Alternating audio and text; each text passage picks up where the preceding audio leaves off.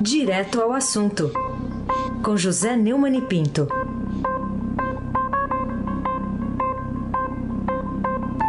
Momento aguardadíssimo aqui do Jornal Eldorado. Ele já está com a gente, José Neumann e Pinto. Olá, Neumann, bom dia. Bom dia, Emanuel, chefe da família Bonfim, de Alice Isadora. Bom dia, Carolina Ercolim. Bom dia, Diego Henrique de Carvalho. Bom dia, Almirante Nelson. Oi. Bom dia, Frânio Vanderlei. Bom dia, ouvinte da Rádio Eldorado 107,3 FM. Emanuel Ponciano Bonfim. Vamos começar aqui com o assunto do momento, do olho do furacão aqui que o Neumann traz para a gente, debate muito importante até onde esse governo vai bancando e quebrando aí todas as lanças para manter a decisão de empossar a deputada federal Cristiane Brasil no Ministério do Trabalho. Ô, Neymar, afinal, em que de fato isso ajudará a aprovar no Congresso a reforma da Previdência? Vale todo esse desgaste, Neumann? Vamos ver, né? O, o presidente do PTB, o Roberto Jefferson, afirmou à coluna do Estadão que o partido não tem plano B e que a indicação da filha dele, a Cristiane Brasil, para o Ministério do Trabalho, está mantida. A declaração de Jefferson aconteceu depois que ele se reuniu com Temer no Palácio Planalto. Interlocutores do governo afirmaram que, para evitar desgaste, seria melhor que a deputada desistisse. Mas ela não desistiu e assumiu o comando da pasta. E que Jefferson lute para manter o que ele chama de resgate da própria família com a nomeação da filha para comandar o Ministério do Trabalho, Manuel. Esse ministério vai ter importância capital no ano em que o sucesso da tua equipe de governo depende da queda efetiva e improvável do desemprego. Agora, até aí tudo bem. Agora, que o, o Temer mova céus, terras e o Supremo Tribunal Federal. Para isso aí eu já tenho as minhas dúvidas. Até porque no tempo que está durando isso aí, esse episódio grotesco, que eu chamei de A Comédia Bufa com a Senhora Brasil, no meu artigo da página 2 do Estadão de hoje, é, a capivara dela só tem crescido, né? E ainda não pintou uma notícia que a ajudasse minimamente. Carolina Ercolim. É isso. E entre as, essas notícias está a de que o vice-presidente do Tribunal Regional Federal da Segunda Região, o desembargador federal Guilherme Couto de Castro, negou aquele recurso da Advocacia Geral da União e manteve a decisão da primeira instância que havia suspendido a nomeação e a cerimônia de posse da deputada do Ministério. Agora, será que o governo e a família Brasil terão algum êxito nessa, nessa iniciativa? Você acha, Neumani? Temos que esperar, porque ali, né, você sabe que é difícil você apostar qualquer coisa com aquele Supremo dividido. Agora, depois da conversa com Jefferson e Cristiano Temer pediu para a Advocacia Geral entrar no Supremo para tentar reverter a decisão. Né? No Estadão, em broadcast político, a deputada afirmou que não vai desistir de assumir o cargo. Cristiano disse também que durante a reunião com o presidente eles decidiram que vão aguardar o STF julgar o recurso.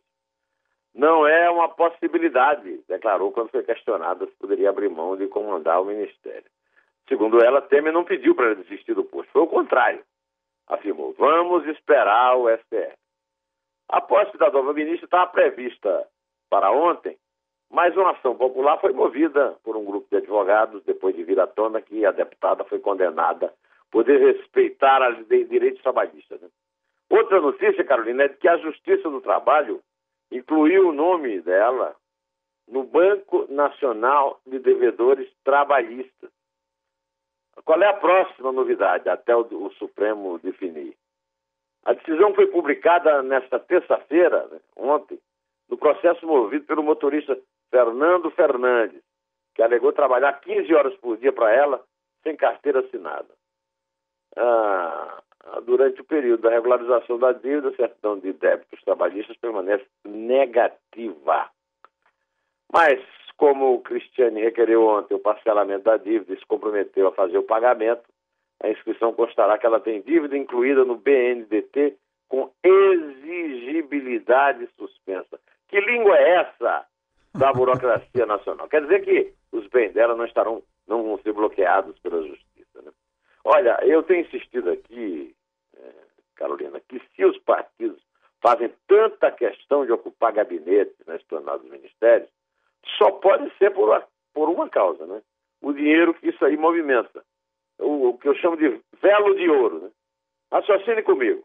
Cristiane desistiu de concorrer à, à eleição e ficar mais quatro anos na Câmara.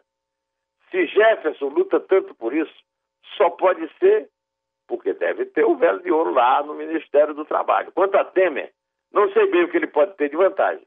Quem garante com a senhora Brasil no governo, ele consegue aprovar a reforma da Previdência e governar o resto do mandato que lhe cabe no Congresso. Hein, Emanuel Ponciano Bonfim? Aliás, Neumann, a gente fala muito né, de, um, de, um, de um presidencialismo de coalizão como se dependesse apenas só do Congresso. E o que demonstra hoje o Estadão é o, o, tamanho do poder que tem o Executivo no nosso sistema. Em pouco mais de um ano e meio de mandato, isso fica muito claro nessa atual gestão. O presidente Michel Temer superou seus antecessores, alcançou o posto de recordista em edição de, eh, de medidas provisórias, MPs, desde 2001. Por que, que, ele foi obrigado a recorrer tão a miúde a esse expediente e, e, se orgulha de ter sempre a colaboração do Congresso, hein, Neumann? É, o Estado fez um levantamento mostrando que o MDBista editou, em média, mais de um MP por semana, 1,16.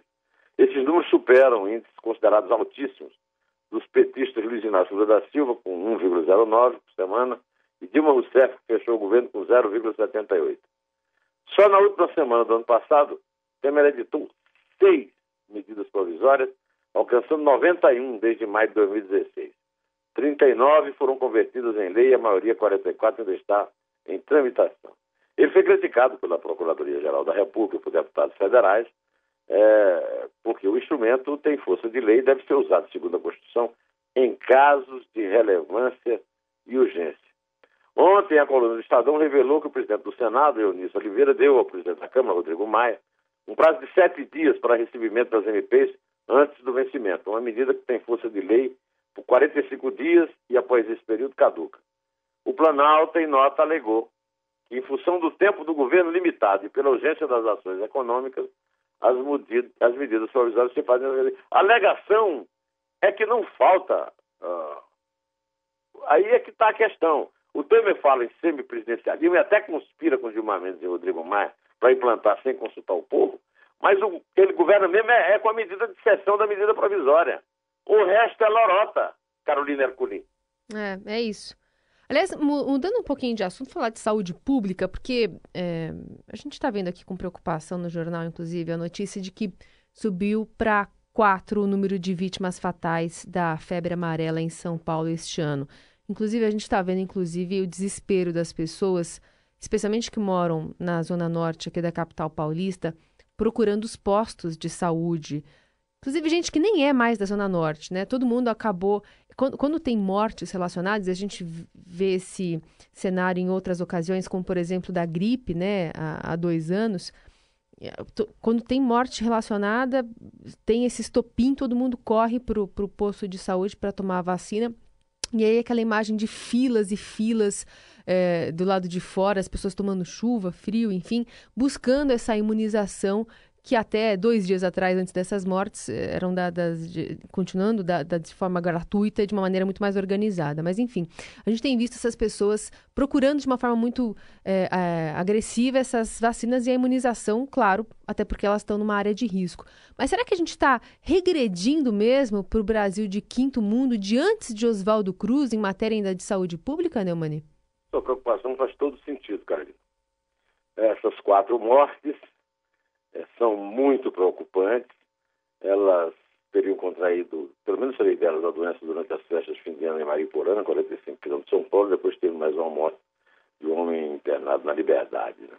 Anteontem, o governo de São Paulo decidiu ampliar a imunização contra a doença e fracionar uma dose única da vacina em 10 a partir de fevereiro. Não tem vacina suficiente. Como estratégia emergencial, o governo federal também vai adotar medida nas áreas de risco no Rio e na Bahia. 15 municípios fluminenses terão dose fracionada, conforme anunciou o Ministério da Saúde ontem. A meta é vacinar 95% dos moradores dessas cidades, né? cerca de 10 milhões de pessoas. Essa situação preocupa a você, a mim, ao Emanuel, a todo mundo, porque o governo foi loteado entre os partidos E um ministério importante, talvez o mais importante de todos, como é o da saúde, foi entregue a um político de baixo nível, de baixo clero, sem currículo do interior do Paraná, que não sabe nem aplicar uma injeção. Ele está de saída porque tem pretensões eleitorais. Mas Ricardo Barros fraciona o Ministério da Saúde como autoridade está tendo que fazer com a vacina para ter vacina para dar para o povo. Realmente é uma vergonha da saúde pública do Brasil. Esse Ricardo Barros é o Oswaldo Cruz das avessas, Emanuel Bonfim. Neumann, o ex-presidente da Odebrecht e delator na Operação Lava Jato, Pedro Novis, afirmou em depoimento à Polícia Federal que o senador José Serra recebeu para si ou solicitou para o partido 54, 52, perdão, 4 milhões de reais entre 2002 e 2012. É mais do que a Polícia Federal encontrou no apartamento dos Vieira Lima em Salvador, hein, Neumann? É mesmo. A foto do dinheirão do Gedel impressiona muito, né, Manuel? Mas o relato do executivo detalhando os valores para os investigadores também é impressionante, né? As declarações foram prestadas em 13 de junho de 2017, mas só reveladas ontem pelo jornal Valor Econômico. O Estadão confirmou o depoimento, inclusive reproduz, se quiser ver o depoimento, está no, no, no site, né? Por meio da assessoria, o Zé Serra disse que jamais recebeu qualquer tipo de vantagem indevida. Mas o Pedro Novis relatou que teve contato com ele ainda na década de 80 e somente em 2002 o Tucano solicitou recursos. Segundo Pedro Novis, este pedido ocorreu pessoalmente no escritório ou na casa do Serra, que sempre se encontrava sozinho com o Serra em encontros agendados através da secretária pessoal dele. Serra é, chamou atenção para o fato do conteúdo da delação do ex-presidente Pedro Novis já ter sido amplamente explorado pela imprensa, segundo ele, de forma seletiva e demonstra cabalmente. Não tem, não tem seletividade nisso, Serra. Acorda, filho. É notícia. Você é notícia também. Homem público tem que se submeter a essas coisas. Tem que ter a vida limpa, tem que ser e parecer honesto, doutor. O relato do delator ainda depende da comprovação em provas que não terão de ser necessariamente documentais, mas devem trazer à lume a conexão entre o dinheiro da eventual propina e obras superfaturadas pela Debrecht. O, o fato do Serra ser tucano, ser da oposição, seja o que for, aliás, ele até recentemente era ministro do governo Temer, né? não, não, não o exime de nada. De qualquer maneira, as minúcias da delação premiada deixam o figurão tucano em péssimos lençóis, tanto política quanto pessoalmente. Carolina Ercolim. Falando agora de Rodrigo Maia, Neumani, ele tem razão é, quando adverte que essa crescente movimentação de partidos políticos, enfim, em torno das eleições de 2018, pode atrapalhar o avanço da reforma da Previdência, das discussões lá na Câmara? É, pode, né? Agora, está na manchete do Estadão hoje, uma entrevista exclusiva que ele deu ao Conexão, e saiu na manchete do Estadão. Maia monta equipe e tenta alianças de olho no Planalto. Mas é, o Botafogo da delação da Odebrecht, Carolina, declarou que qualquer precipitação em relação às eleições atrapalha a reforma da Providência. Vamos ouvi-lo? Grande Nelson, toca o Maia. Não, não, não digo que me, me tornei presidenciável, nada disso. O cenário está muito aberto, as pessoas estão especulando nomes. Acho que é isso nada, nada além disso. Uma distância muito grande entre a intenção de alguns e, e a possibilidade concreta de alguém pensar numa candidatura a presidente. Eu acho que qualquer precipitação em relação às eleições atrapalha a reforma da Previdência. O que não pode é, é, aquele que tem papel relevante nesse processo das reformas antecipar o processo eleitoral né, e se lançar candidato. É por isso que eu digo que essa é uma questão que ainda precisa ser bem pensada por parte de todos, já que nós temos uma agenda que é prioridade. É, ele foi questionado na, na entrevista lá do Conexão é, sobre se a declaração seria dirigida ao ministro da Fazenda, Henrique Meirelles. É, o presidente da Câmara negou em direta e afirmou que não tem necessidade de mandar recado para Meirelles. Não manda recado para Meirelles. Se tiver que falar, fala para ele. O fato é que Rodrigo Maia cada dia é mais candidato a presidente, Carolina. Segundo matéria de Igor Gadelho no Estadão, a estratégia de Maia pelo Planalto é aumentar a visibilidade com viagens pelo país. É o que ele está fazendo. Mas definiu como Maia definiu como sua estratégia subir o tom do discurso eleitoral ao longo dos próximos meses, intensificando após a votação da reforma da Previdência no plenário da Casa, que está prevista para 19 de fevereiro. A Sônia Raci também deu uma nota de que o Rodrigo Maia já tem articuladores estratégicos. Os mosqueteiros de Rodrigo Maia são os deputados Danilo e Heráclito Forte e o advogado Marcos Joaquim. Eu acho que o filho de César tem razão. A atuação do candidato de seu adversário direto ao governo, para ser escolhido o pretendente do centro na eleição de outubro, o ministro da Fazenda Henrique Meirelles, desculpe, não é apropriado. Mas exatamente o mesmo se pode dizer dele, é ou não é, o Carolina, que ele não é nenhum Zé Mané qualquer. Ele é o presidente da Câmara. Agora, eu até pensei, ouvindo todo esse é o comentário que eu estou fazendo aqui com vocês, que está é tá na hora de tocar um clássico da música brasileira, que é Malandragem, de Frejá e Cazuza com Cássia Heller. Resta saber, no final de contas, qual dos dois vai ser o príncipe e qual o sapo. Você tem, uma, você tem algum palpite, Carolina? Eu vou me abster de palpites, ô Neumann. Ah, mas o meu palpite é melhor. Os dois vão ser o saco. É, é, é. Toca aí a malandragem, meu amigo. Por favor, meu amigo. Almirante Nelson.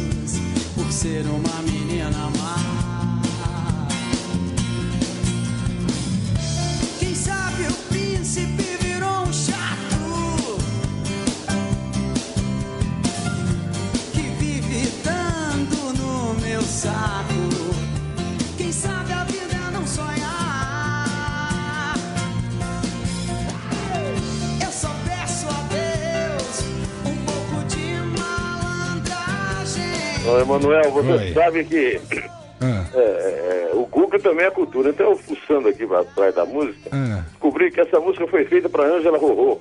Ah, é Mas mesmo? ela achou que a letra não tinha nada a ver com ela. Manuel, o príncipe já deu no seu saco? Não? Nossa, em termos de chatice dar no saco, essa, essa dupla dinâmica aí do centro, Meirelles e, e Maia, eu não sei. Já ultrapassou todos os limites. Né? eu falei, e, pra... e você, Carolina, você usou meia três quartos? Não. Não, era você era uma menina boa, né? Não é uma menina má. Né? É. Mais... Então comece a contar aí pra nós, por favor. Então vamos lá. É três? É dois. É um. Em pé.